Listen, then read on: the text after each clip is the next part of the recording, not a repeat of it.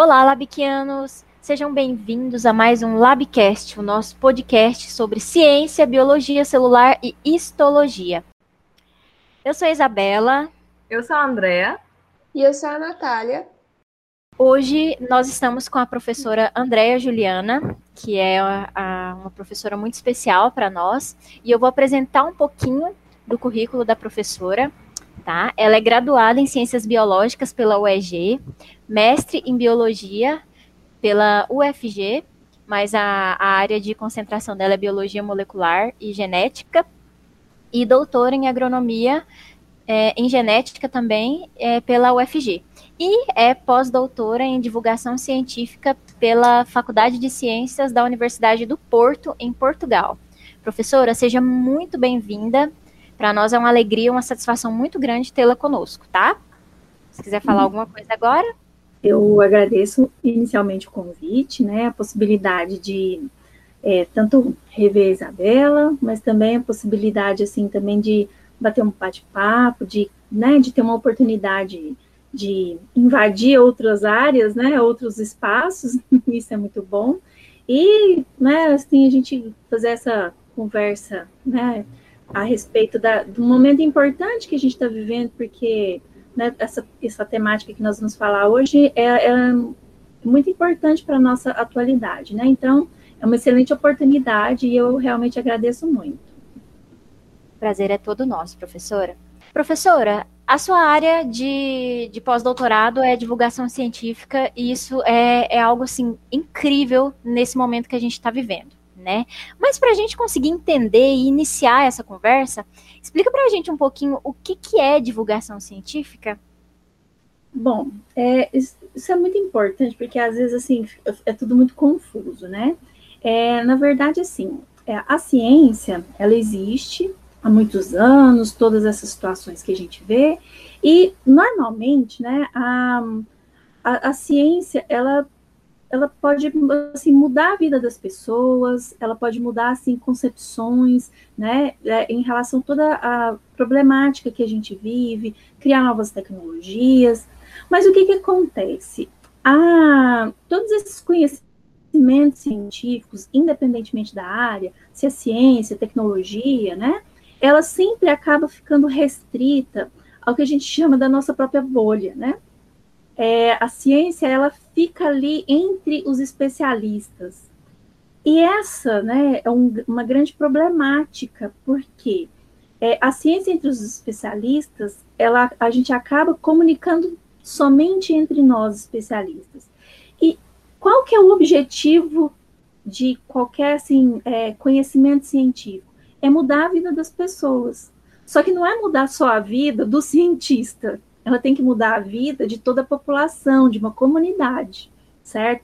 Então, aí vem o que nós vamos dizer da divulgação científica, que é essa possibilidade da gente transcender o conhecimento científico de uma forma que consiga chegar até a população, mas de uma forma plausível, né? De uma forma que a pessoa consiga entender e absorver aquele conhecimento, aquela novidade tecnológica, né? Aquela necessidade do uso de máscara, aquela necessidade de tomar vacina. Quer dizer, o entendimento, né, para a população, ele tem que ser de uma forma convencer.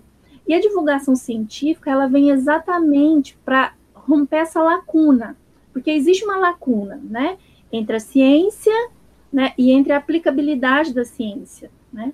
Então, a divulgação científica ela é exatamente isso, ela é um, um recurso de comunicação científica para conseguir atingir né, vários, vários alvos diferentes, vários, vários grupos diferentes, independentemente da idade, né, de sexo, né, e de todas as outras características.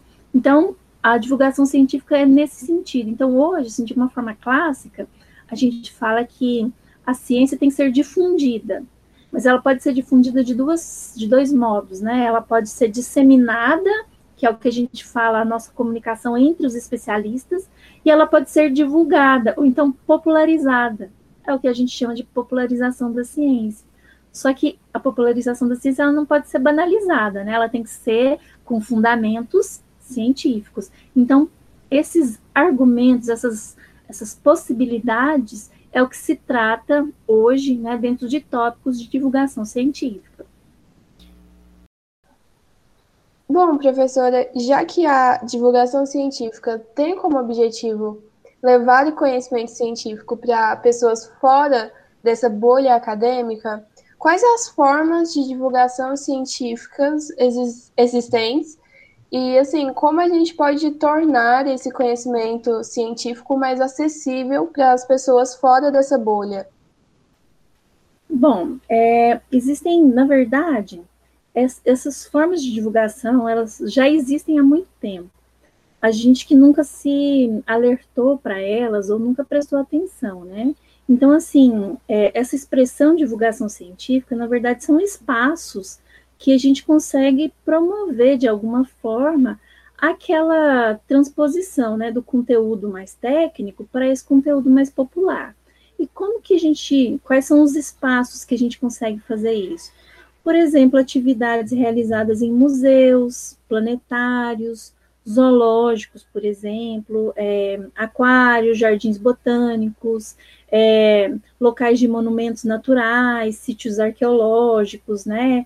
É, outras, ou assim, agora envolvendo a tecnologia junto, né? Nós temos vários, por exemplo, os documentários de televisão, é, eventos de feiras de ciência, por exemplo, e algumas coisas mais específicas, por exemplo, como revistas de divulgação, é, alguns artigos, depois a gente até pode falar um pouquinho sobre isso, artigos em periódicos específicos, e já junto com a modernidade maior, né, hoje a gente tem as redes sociais, os né, websites, blogs, é, também essa comunicação entre os cientistas hoje em dia tem sido uma forma muito positiva, né, é, elaboração de livros, e-books, né? Hoje tem inúmeros e-books com comunicações mais simplificadas para diferentes públicos-alvo, né? Por exemplo, para crianças, para adolescentes. Isso também é muito interessante, uma excelente forma de divulgação, né? É, e também tem é, outros portais mais específicos, por exemplo, alguns canais, né? A National Geographic, por exemplo, é, existem alguns outros, né, alguns programas televisivos também que a gente acaba ampliando. E outros ambientes não formais também, né? A gente consegue hoje em dia extrapolar a divulgação científica para vários meios, até dentro da própria, das próprias universidades, é, trabalhos já dentro das próprias escolas. É, então, assim, na verdade, a divulgação científica está em tudo. Só, só falta mesmo a disponibilidade de alguém conseguir olhar esse público-alvo, né, e direcionar melhor o tipo de comunicação e a informação de forma responsável, né, e direcionada. Então, professora, realmente, conforme a senhora foi falando, fui pensando aqui, e a divulgação científica sempre esteve presente, né, na humanidade, seja de forma é, intelectual ou não, seja eficaz ou não, mas ela sempre esteve ali, é, muitas vezes em segundo plano, né? Então, nós queríamos saber qual foi a motivação para que a senhora iniciasse os estudos direcionados, é, literalmente, né, é, à divulgação científica, e que a senhora adentrasse na teoria que está entrelaçada nessa vertente da ciência. Bom, é, como você diz, né, a divulgação científica ela, realmente ela faz parte da nossa vida. E na verdade, eu acho que eu sempre fui uma divulgadora científica, só não estava nomeada, né, como divulgadora. Mas é, alguns, alguns pontos específicos acabam me levando para a parte da divulgação científica assim, mais incisiva, né? É, inicialmente, assim, era uma pequena insatisfação que eu tinha, principalmente por causa da minha área, né? A minha área, assim, é, de formação geral é biologia molecular e genética que é uma área não muito assim agradável, né, de atingir as pessoas, porque são termos muito técnicos, são coisas muito específicas. Então, assim, é, por exemplo, no meu doutorado, desenvolvi um microsatélite, marcador microsatélite, como, como que você transpõe esse conteúdo? E a gente acabava sempre conversando mais entre entre nós, né, especialistas, e isso era uma coisa que me incomodava muito, porque o importante é a gente conseguir é, mostrar qual o objetivo da ciência, qual o objetivo da pesquisa. Então, assim, inicialmente foi alguma insatisfação minha mesmo, pessoal, né, com essa questão da, da, do tipo de comunicação que a gente fazia. Aí, alguns anos depois, eu desenvolvi um, um projeto com um grupo de alunos, meus alunos lá do, da Universidade Estadual de Goiás, é um, um estudo com, com consumo de plantas medicinais no hospital do, entre pacientes do Hospital do Câncer, né? Os, é, e esse projeto, assim, realmente foi um divisor de água no meu pensamento, porque nós entrevistamos é, pacientes na sala de quimioterapia, né, em tratamento quimioterápico, e então, assim, se a gente for falar bem claramente, eles estavam ali tomando medicações de última geração, né? Só que quando chegavam em casa, eles iam direto para os chazinhos que a avó passa, que a, que a tia fala. Então, assim, é, a gente começou, eu comecei a perceber essa distância entre ciência e né, o conhecimento popular. E que, assim, um não se comunica com o outro, porque por exemplo, esse paciente não tinha noção que ao fazer isso poderia causar uma interação medicamentosa, inclusive, né, é, é, causar algum prejuízo na ação daquele medicamento que ele estava tomando lá na sessão de quimioterapia.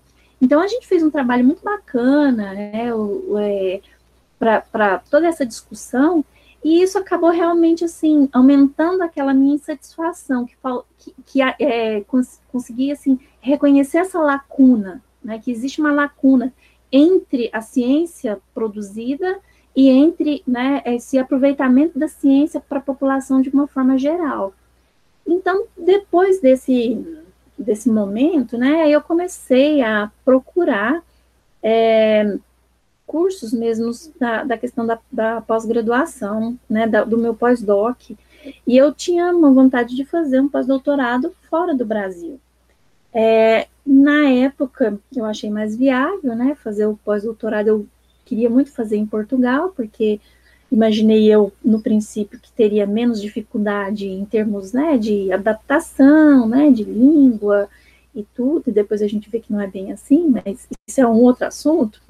É, então, eu comecei a buscar é, algumas possibilidades. E aí eu encontrei a oportunidade né, no, na Universidade do Porto, que lá é, existe um curso né, de doutorado, e no caso de pós-doutorado, em divulgação científica. Eu achei aquilo muito interessante. Inclusive, na época, eu até fui selecionada para em outras universidades, para outras áreas, mas realmente me chamou muita atenção da questão da divulgação científica, para conhecer mais um pouco né, dessa, dessa possibilidade. E foi por aí que eu acabei né, sendo levada para a divulgação científica. Na verdade, eu acho que ela me achou, não eu achei a divulgação científica. Então, realmente, esse mais ou menos foi o caminho que me levou até, até esse ponto é, é uma coisa que eu sempre falo. Que, que não fomos nós que escolhemos a biologia celular e a histologia, foi ela que nos escolheu. então, tem, é, é tem bem isso, nossa, né? né? Uhum.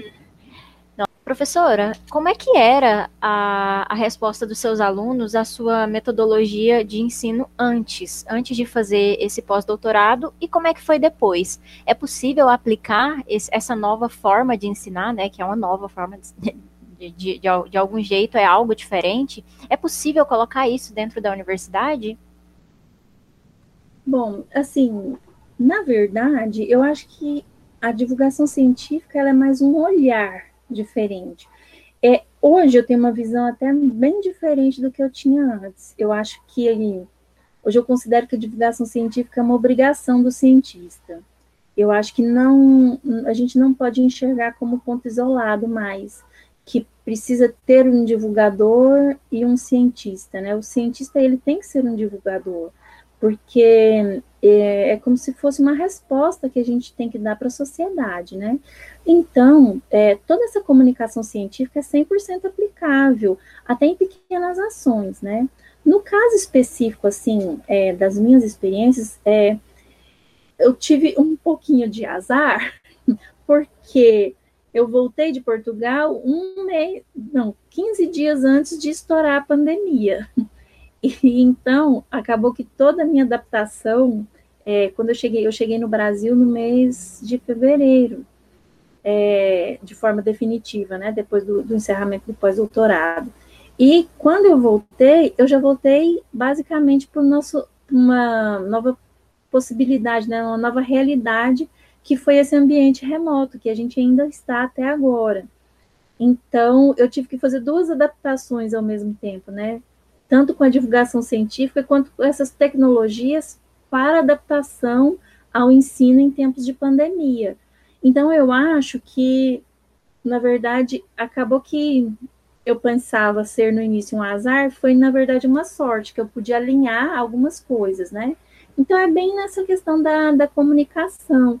Até foi nessa direção que eu acabei também criando né, uma ferramenta de, de, de, interação mais precisa, né, que no caso depois a gente discute um pouquinho, é, que foi através das redes sociais, para tentar essa divulgação. Então, por exemplo, na, na primeira turma que eu tive logo após, eu pedi os alunos, por exemplo, para desenvolver, dentro dos tópicos da biologia celular, que é a disciplina que eu ministro, é, atua, atividades de divulgação científica. Então, por exemplo, para um grupo eu dei alguns artigos, foi, por exemplo, uma metodologia que eu usei, dei alguns artigos para eles transformarem esse artigo em comunicação de divulgação científica. E aí foi bem legal, eles tiveram, fizeram alguns trabalhos bem bacanas. É, pro, por exemplo, Isabela, o pessoal da farmácia, eu pedi para cada um pegar um tipo de fármaco diferente e transformar aí, né, a, a ação farmacológica na célula numa linguagem de divulgação científica. Então, teve alguns trabalhos bem interessantes. Então, dá para a gente fazer essa aplicabilidade, né? é, na verdade, como eu disse, é mais um, um olhar diferente para a ciência, um olhar diferente para a disciplina. Agora, já com os meus alunos, né, os orientandos mesmo de, de, projetos de pesquisa, aí a gente já consegue fazer uma coisa mais incisiva, porque eu, hoje, assim, eu acho que todo projeto de pesquisa tem que ter dentro dele um tópico de divulgação, exatamente para a gente conseguir atingir, né, de forma mais objetiva, qual que é o sentido da nossa pesquisa, para onde ela vai, é, como que ela pode ser aplicada. É, então, professora, a divulgação científica sempre tem esse objetivo, né, de criar novos métodos. Nesse ano passado, tivemos que nos adaptar a muita coisa nova que mudou, criar novas metodologias de ensino. E a gente sempre fica focado a nível superior, como foi nas universidades essa adaptação.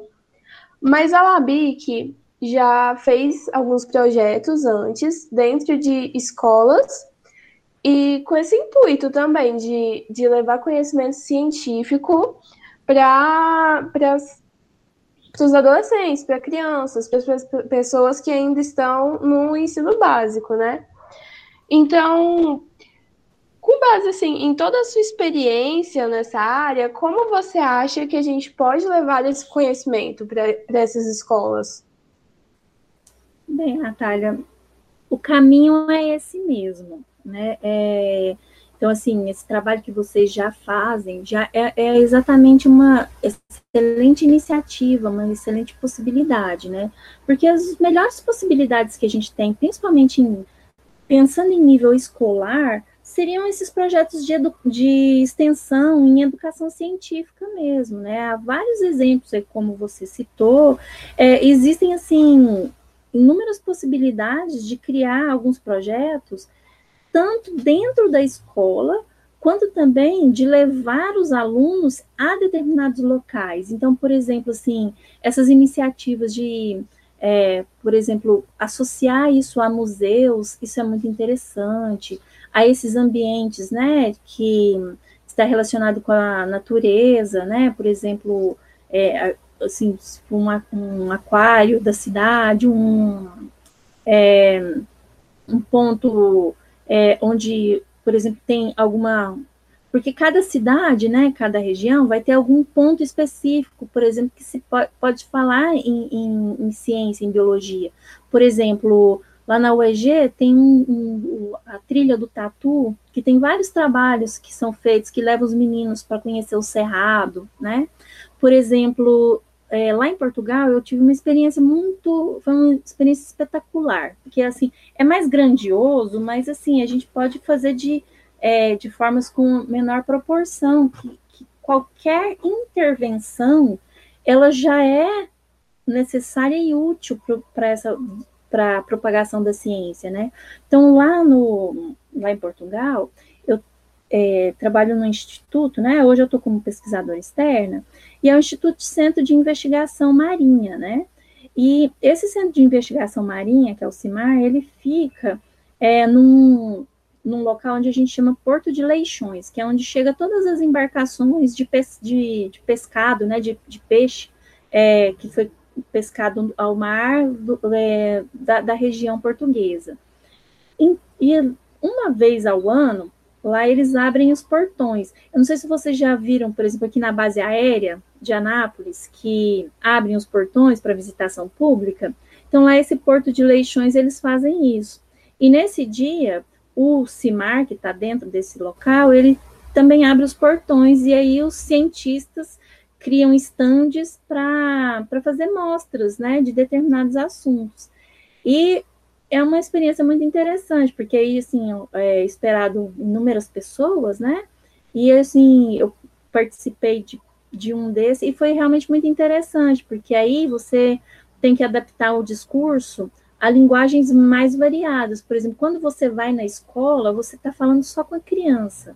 Agora, quando esses ambientes abertos, aí você também tem que mudar a linguagem, porque você né, vai ter visitação de jovens, de crianças, de adultos, de idosos, e aí acaba você tendo uma interação muito diferente, só que ela é uma, uma, uma interação muito direta com a população. E esse tipo de evento é muito importante, é muito interessante, Hoje em dia existem também, assim, aqui no Brasil, é, dias da universidade aberta. Eu acho que cada universidade dá um nome diferente. Isso é muito interessante para as pessoas irem até a universidade, irem até os centros de pesquisa.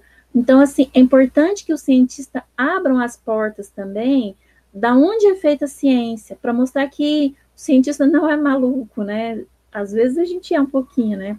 mas que na verdade a ciência é feita em ambientes né, que não tem grandes mistérios, eles podem ser visitados, eles podem né, ter uma interação com, com a população.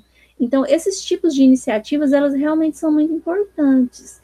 É, quanto maior essa comunicação, essa abertura, possibilidade de visitação e esses projetos né, de extensão em loco, né, como é o caso de dentro das escolas, ou, por exemplo, em parques ecológicos, é, em ambientes de, de zoológico, né, ou, ou, qualquer desse tipo de ambiente, é, realmente são estratégias muito importantes para que a gente consiga levar todos esses conhecimentos e desmistificar a ciência, que, na verdade, esse é o objetivo né, fundamental da divulgação científica. Aproveitando né, esse momento de divulgação científica, nada mais justo de que divulgar né, o Instagram da professora Andrea, para quem quiser seguir, conhecer é, o tipo de divulgação que ela faz e ver o quanto é necessário e importante, principalmente para esse momento que estamos vivendo. Então, para quem quiser seguir a professora, só ir lá no Instagram e colocar arroba profa.andreajuliana, e aí vocês vão poder conhecer mais também se tiverem dúvidas, tenho certeza que o professor André está super disponível para responder vocês. É, então, aproveitando, né, que estamos falando sobre redes sociais, nós sabemos que o Instagram da professora Andréia é super badalado, cheio de conteúdo, cheio de informação, é, informação necessária, acessível e didática.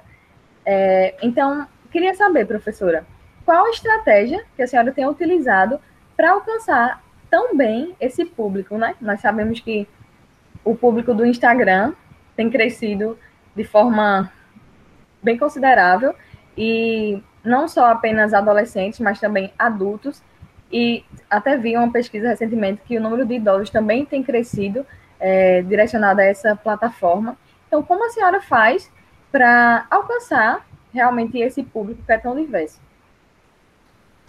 Bom, primeiro eu agradeço, né, também a, né, a divulgação, né, da, da, da, minha página, né, que na verdade é, o, é esse exato objetivo, Andréa, é, é um ambiente aberto para a gente discutir e conversar sobre ciência, né, e assim, e, especificamente o meu Instagram, eu uso de uma forma assim, é, de um ambiente saudável, né? Eu, eu, é uma forma que eu gosto de fazer é, de um ambiente saudável para que alguém que tenha alguma dúvida, alguém que queira né, seguir. Então, assim, o meu Instagram especificamente, eu gosto de contar mini histórias. Então, é, por exemplo, essa semana agora, tô, que é, a gente está na semana da, é, do, da luta, é o Dia Mundial Internacional contra a Luta contra o Câncer.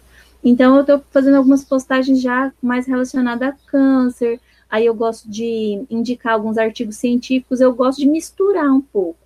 É uma coisa mais né, técnica, indicar alguns artigos e também criar alguns conteúdos, assim, para as pessoas verem a parte, né, de, por exemplo, animações, eu acho muito interessante. Esse que é o ponto principal, assim, na verdade, o engraçado é que eu, por mais que eu goste de me comunicar, por mais que eu goste de falar, eu sempre fui resistente a redes sociais. Então, é, na verdade, o meu Instagram é super novo, né? Eu comecei há exatamente poucos meses mesmo. Mas eu fui percebendo que, principalmente por causa da questão da pandemia, é, a gente acabava vendo assim algumas informações muito soltas, muito mal direcionadas, né? E eu acabei criando o Instagram, né, por, na verdade, mais uma curiosidade para ver como que relacionava é, toda a comunicação da divulgação científica, e acabou que foi dando certo, o pessoal foi gostando, acho que foi encontrando esse ambiente, assim, é, um ambiente leve, mas 100% conteudista, né? Eu adoro é, uma riqueza de detalhes, né, Isabela? Então, eu sou a professora que adora ter bastante riqueza de detalhes nas coisas. Então, criei um Instagram exatamente com esse objetivo. E Falando especificamente né, de criação de, de, desse, desse instrumento de rede social, o primeiro ponto que a gente tem que levar em consideração é realmente o público-alvo, quem você quer atingir. Porque se você não definir né, essa questão, qual que é o público-alvo, se ele é um público-alvo mais amplo, mais específico, ou se ele é um público-alvo mais relacionado a um tópico especial, né? Então, é, esse entendimento sobre quem você quer atingir, eu acho que é o ponto de partida para iniciar um, né, uma comunicação via rede social. Eu falo que o Instagram, ele realmente está muito popular, você tem total razão, porque ele, eu gosto dele especialmente porque ele é dinâmico. Então não adianta você colocar assim grandes textos para serem lidos rapidamente. É, só que se você coloca conteúdos bacana, você vai estimular a pessoa a salvar aquele conteúdo, que aí ela vai montar aquelas pastinhas, né, para ela depois conseguir, é, né, ter aquela informação no momento mais oportuno. Então, o Instagram, ele é uma rede social muito rápida de visualização, então ele é muito focado em imagem. E a imagem, ela é muito importante, né, ela, ela acaba, assim, aguçando muito a, a, a nós, né? Então, exatamente essa capacidade do Instagram é muito interessante. Então, pontos importantes é exatamente isso. As estratégias para a gente ir crescendo, né? É estabelecer o público-alvo e tentar ir conversando com esse público-alvo. E também o que eu gosto, gosto muito, né? Que eu fui descobrindo alguns pontos na divulgação científica, é a capacidade de interação com outros cientistas da área ou que também fazem divulgação científica eu falo que é uma experiência diferente que a gente consegue é, encontrar muita gentileza entre os divulgadores cientistas. É, então, na verdade, assim, a gente consegue observar que as pessoas, por exemplo, compartilham as informações. Hoje em dia é de praxe, né? A gente indicar de onde você observou de onde você retirou aquele vídeo, de onde você retirou aquela imagem. Isso é muito bacana, porque você acaba criando uma rede de informação. Por isso que a divulgação científica tem que ser feita é, baseada em conteúdos científicos, conteúdos científicos, né, assim, fidedignos, né, para que realmente a gente possa circular informação correta, informação que vai transformar a vida das pessoas, né, que vai trazer um pouco de alívio. Então, por exemplo, uma coisa que, que é sempre bacana a gente colocar no meio, né, da, das informações de divulgação científica, é um meme científico, que hoje é tão bacana que você acaba ensinando brincando, né, então, é, por exemplo, essa semana mesmo eu postei um, um meme que foi bem bacana, que é da DNA polimerase, né, fazendo cópia. É, então, uma, uma senhorinha lá fazendo, fazendo a cópia de, um, de uma tela. E é bem engraçado, bem legal, assim, porque é, é uma piada, mas dentro de um conteúdo científico. E aí, quando você posta um meme, eu gosto de fazer assim. É, eu gosto de postar o um meme, e aí, na parte lá do feed, eu coloco uma escrita para dar aquela informação científica, né? Então, para quem quer a questão rápida só vai ver o meme, mas para quem quer um conteúdo, sempre vai ter um conteúdinho lá, né? E basicamente são essas estratégias. É, eu acho que a principal coisa que a gente tem que fazer é entender quem que é o seu público-alvo. É, para você adequar a linguagem da sua comunicação científica a cada um deles. E assim, eu na verdade, né, é, ainda estou muito no começo. Eu tenho aprendido muito com as outras divulgador, os outros divulgadores científicos que eu tenho visto, que eu tenho conhecido, que eu tenho me comunicado, né? Isso é muito bom porque a gente monta uma rede de ajuda, de auxílio, porque a intenção é todo mundo crescer, porque todo divulgador científico ele quer ver a ciência ser popularizada. E se for um divulgador científico nato, ele sabe que a única possibilidade que tem é da gente fazer interações. Então, por isso que é muito bacana a gente ter essas redes de apoio, redes de contatos, trocas de informações, né? Então, basicamente, esse é o caminho para a gente começar a driblar, porque a gente também tem que driblar alguns é, recursos do Instagram, né? Porque tem os algoritmos, aí tem todo o entendimento sobre os detalhes do, do Instagram, mas é uma rede que eu realmente gosto muito. É, Para divulgação científica, eu, eu acho uma das melhores. Já que a gente está falando do Instagram, queria aproveitar para dizer que a Labic também tem uma conta e a gente faz bastante divulgação científica na nossa conta. É liga.labic. E a Jane, que é a nossa diretora do marketing, trabalhou muito já nesse Instagram. Ele é muito bom, tem muito conteúdo. Então, quem tiver interesse em aprender um pouco mais sobre histologia, pode entrar no nosso perfil lá também. É, eu gostaria de pedir que a senhora deixasse é, ou mais dicas né, de leitura para quem está se interessando em começar a aprender sobre divulgação científica e até mesmo algumas contas no Instagram que, que a senhora conheça e que queira dividir com a gente, para a gente também aprender um pouquinho mais. Hum, beleza. Assim, em relação à, à leitura, né, é engraçado que até para mim a leitura também é, é, é muito interessante porque esse é um ponto que eu, que eu gostaria, assim, até de reforçar. A divulgação científica, hoje, ela está sendo muito valorizada, coisa que há pouco tempo ela não era.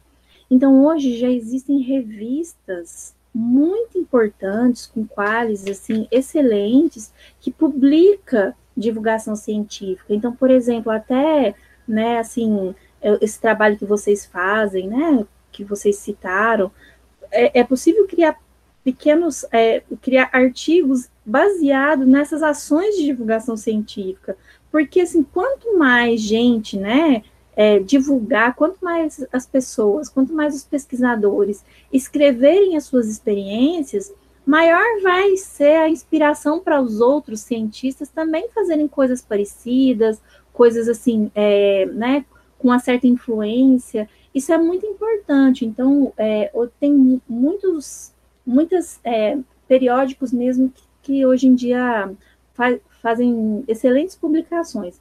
Inclusive, assim, até eu juntamente com outros dois professores, a gente está até finalizando um, um, um, capítulo de um livro que vai falar até sobre isso. Então, quando sair, eu até divulgo para vocês que a gente vai colocar assim, elencar algumas, alguns periódicos que são interessantes para publicação de trabalhos de divulgação científica. Então, hoje se publica muito sobre isso. E assim, é, no caso de do Brasil, né, trabalhos formais, é, o, acho que o grande divulgador científico brasileiro, né, é o José Reis, que hoje dá até nome, né, um, prêmio que tem no CNPq, né, ele, na verdade, ele foi o pioneiro da divulgação científica. Então, há vários trabalhos dele que são muito interessantes, né? Que é, é assim, é, vale a pena ler várias coisas dele, né? E também é, tem um, um, outro pesquisador que, que tem, tem alguns artigos muito interessantes, que é o Carlos Vogotti, ele também criou um, tem um artigo dele muito interessante sobre a espiral da cultura científica, que ele começa a discutir exatamente essa importância de sair da bolha, né? Essa questão dessa é, necessidade de sair do, da nossa própria discussão técnica. Inclusive, eu hum, selecionei alguns artigos para vocês, se vocês depois quiserem montar uma pastinha é, lá no Drive, para poder divulgar esses artigos, eu passo para vocês, né? Vocês podem né, divulgar entre as pessoas, não sei como vocês podem fazer. Então, tem vários autores aqui, alguns artigos interessantes, que assim são de leitura, tanto de conteúdo, né, sobre a divulgação científica, a importância da divulgação científica, quanto artigos realmente sobre ações de divulgação científica. Hoje tem muita coisa. Então, tudo que você faz na divulgação, por exemplo, até esse trabalho do podcast que vocês estão fazendo, vocês podem, né, depois transformar isso num artigo científico, né, mostrar qual a importância, qual, qual é a relevância disso. Então, é, as formas de comunicação científica, elas são, né, variadas, elas são muito importantes, mas elas, eu falo que a gente tem, nesse momento, tem obrigação, né, de é, colocar isso em forma documental, né, e a forma que um cientista coloca isso de forma documental é escrevendo artigo científico, né? Então, eu acho que tem várias possibilidades. Em relação às páginas, tem várias páginas. Depois eu posso indicar algumas para vocês também, que vocês podem colocar, é, indicar no ponto, né? Que agora eu não vou lembrar o, os nomes específicos, mas tem alguns perfis que eu gosto muito, né? Tem umas meninas assim é, que normalmente são muito participativas, que têm conteúdos bem bacana. Então, assim, é, tem algumas páginas, por exemplo, é, mais relacionada a estudo do meio ambiente, né? Eu tenho um ex-aluno também que tem uma página muito interessante, que é o Micocosmos, que é só sobre fungos. Então, assim, tem uma, varia uma variedade né, de temáticas e de assuntos diversos que eu acho que são páginas que valem a pena serem seguidas. Posso depois, então, no finalzinho, para vocês divulgarem aí pelo, pelo pessoal, é, dar um, uma sequência, né, um, um, de alguns artigos e também de algumas páginas que são interessantes para vocês seguirem e a, a, gente acaba aprendendo com, com esse pessoal que está fazendo divulgação científica até, por exemplo, mais tempo que eu, né? Eu tenho aprendido muito, e eu acho que na divulgação científica a gente é um eterno aprendiz, né? Porque a gente aprende com cada novidade, com cada situação, por exemplo, a pandemia, ela transformou né, a nossa comunicação científica, né? E hoje a gente é dependente dessa comunicação científica, então a gente precisa de sempre procurar bons é, ambientes de divulgação científica para exatamente a gente divulgar as coisas corretas relacionadas a todas as temáticas, né? Então, prof, era isso tá? A gente te agradece muito, muito, muito por ter tirado um pouquinho do seu tempo para poder conversar com a gente.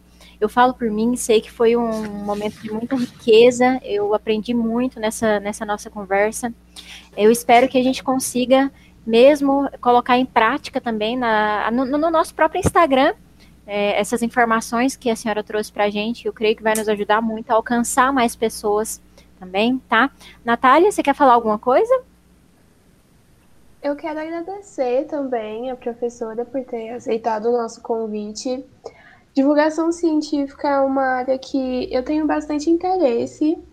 Eu acho que é muito importante, principalmente nesse momento atual, que as pessoas estão desacreditando na ciência.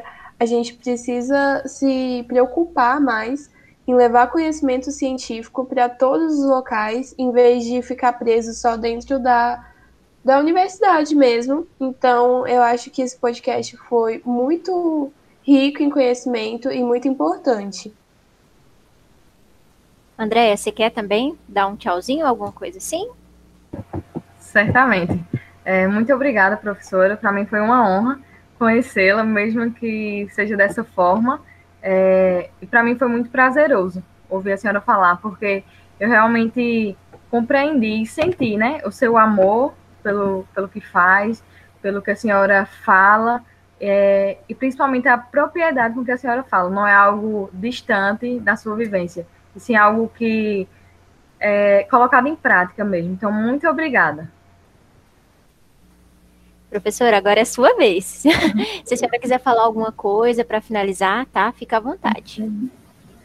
Bom, meninas, assim, eu fico muito feliz de ver né, meninas tão jovens, assim, já é, mudando o olhar para a ciência. Eu acho que a divulgação científica, ela só vai crescer se a gente começar a formar cientistas melhores, né?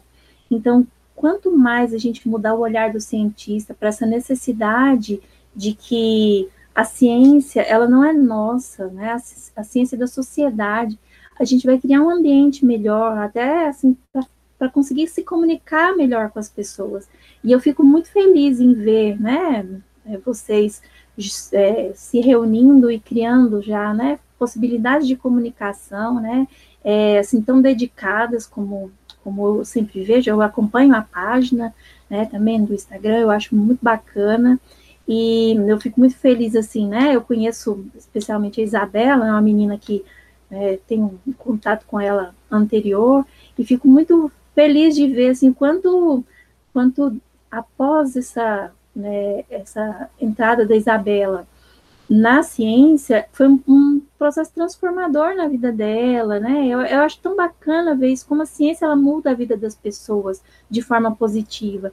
Então, a gente ter boas referências na ciência, isso é muito importante. Então, assim, eu já vejo em vocês potenciais, né, de serem, assim, novas fontes, né, fidedignas de é, conhecimento científico no futuro. E isso é muito importante.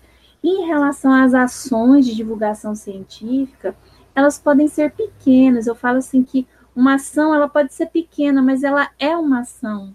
Então, se a gente juntar inúmeras pequenas ações, a gente vai conseguir progredir cientificamente, né, melhorar o conhecimento das pessoas, né, é, acabar com analfabetismo científico, porque hoje a gente fala de é, analfabeto, analfabetismo funcional, né, e tem o analfabetismo científico, aquelas pessoas assim que até conseguem ler e escrever, mas não conseguem refletir de maneira, né, propositiva em relação a determinado assunto. E eu acho que é aqui que a gente entra com a divulgação científica, de modo de ajudar as pessoas a pensarem de forma mais crítica, de forma assim, realmente de forma mais transformadora. Porque eu acho que todo mundo quer ser feliz, quer ver um mundo melhor, né? E a ciência, ela tá com, ela existe com esse objetivo. Mas se ela ficar restrita, né, somente aos, aos criadores, né, da, dos projetos científicos, realmente a sociedade ela não vai embarcar com a gente. E assim, só aproveitando a oportunidade, né, falando exatamente sobre isso. Hoje, é, no Brasil, é tão difícil fazer ciência, a gente tem é, pouco investimento, né, os recursos sempre são cortados. E se a se a população entender mais a ciência, se a população se aproximar mais da ciência, eu tenho certeza que a gente vai ter mais um suporte. A população ela tem que vir né, e, e lutar em nosso favor, junto com a gente, para criar a ciência cada vez mais específica, mas que vai melhorar mais a vida das pessoas, né? E o recado final é isso: acreditem na ciência e façam as coisas com amor mesmo, porque é assim que a gente vai progredir, né? Só dessa forma tentando enxergar que não é só um trabalho, não é só um artigo científico, não é só uma ida no laboratório, aquilo tudo faz sentido, né? A ciência ela faz sentido, ela faz sentido porque ela é transformadora, né? E eu realmente agradeço a oportunidade, deixo um beijo enorme para todas vocês, mesmo que seja de forma virtual, que é o único que a gente pode dar nesse momento, e que eu tenho fé que a ciência vai mudar né, as nossas vidas, vai nos levar para direções melhores. Eu tenho fé nisso e é nisso que a gente tem que acreditar. Professora, muito obrigada.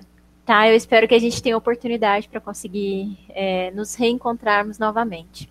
Com tá certeza. Bom? Um beijo. Beijo grande, meninas. Então é isso, pessoal. Muito obrigada a cada um de vocês que esteve aqui com a gente até agora, no finalzinho.